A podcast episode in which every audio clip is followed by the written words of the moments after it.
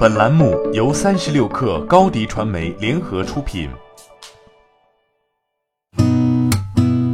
八点一刻，听互联网圈的新鲜事儿。今天是二零一九年八月二十三号，星期五。您好，我是金盛。未来内部正在发生一场大调整。三十六氪获得的未来全员邮件显示，这家公司仍在推进裁员计划。将在全球范围内继续减少一千二百个工作岗位，九月底保留七千五百人。而在八月初，未来总裁秦力红告诉三十六氪未来汽车日报，未来员工总数为八千八百多人，相比未来员工数最高时的九千八百人，已经减员一千人。未来官方表示，这次裁员主要集中在人力资源、法务、财务等运营支持性部门，对研发和用户服务等战略核心部门影响很小。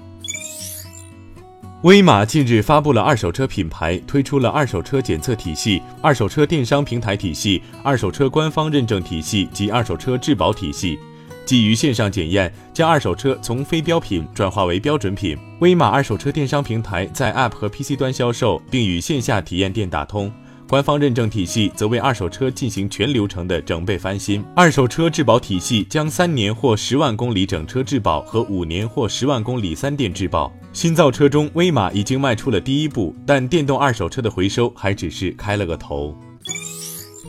经历了用户集体退押金、倒闭传闻，法定代表人遭遇限制出境后，ofo 依旧坚挺。三十六氪获悉，八月二十一号，ofo 微信公众号发布了一篇名为《耗时一个月整理的英语资源，一次性全部分享给你，手慢无》的推广，阅读量迅速突破十万加。这不是 ofo 第一次在微信公众号开放推广，此前这家公司还推广过蜂蜜，不过这次换成了一家英语机构。在这篇文章的微信评论区，很多用户写下留言鼓励 ofo，以至于微信编辑不得不把这家英语机构在评论区的宣传语置顶。腾讯游戏主播站在微博发文公布游戏主播认证计划公告。公告中指出，认证计划是由腾讯游戏发起，针对游戏直播内容创作者的首个腾讯官方主播扶持计划。对有意愿长期基于腾讯游戏创作内容的优秀创作者，腾讯游戏主播认证计划将给予官方身份认证和曝光特权、产品特权、活动特权、内容特权。据猎云网消息，瑞幸咖啡针对旗下新品小鹿茶推出了合伙人经营模式，首批小鹿茶门店将于今年十月中旬开业。新开的小鹿茶门店区别于瑞幸咖啡门店，将采用新招牌小鹿茶，并注明是瑞幸咖啡旗下品牌。瑞幸咖啡客服称，瑞幸将打造小鹿茶独立 App，用户信息与优惠券与现有的瑞幸咖啡 App 互通。品类上，新门店主要售卖三十余种新品茶饮，同时也包括瑞幸主打的几款咖啡。店面风格上将迎合年轻人喜好。美国芝加哥论坛报近期对热门智能手机的射频辐射水平进行调查，发现某些型号 iPhone 射频辐射超过安全极限。多款 iPhone 的辐射水平超过法定安全极限，表现最差的是 iPhone 七。这款手机的射频辐射暴露超过法定极限，是苹果向美国联邦监管机构报告数字的两倍多。对此，苹果发表声明称，测试不准确，因为测试设置不符合正确评测 iPhone 所需的程序。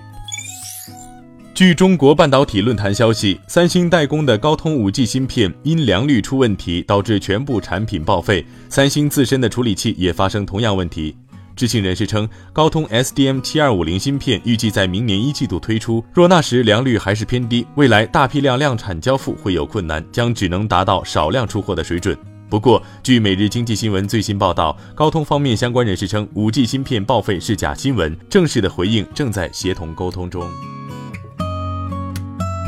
八点一刻，今日言论：新加坡环境和水资源部长马善高说。新加坡已将更多依靠地铁和公交出行放在优先位置。马斯克此前曾批评新加坡在接纳和部署电动汽车方面行动迟缓。马善高被问及马斯克的评论时说：“马斯克想要的是一种生活方式，我们对生活方式不感兴趣，我们感兴趣的是解决气候问题的合适方案。”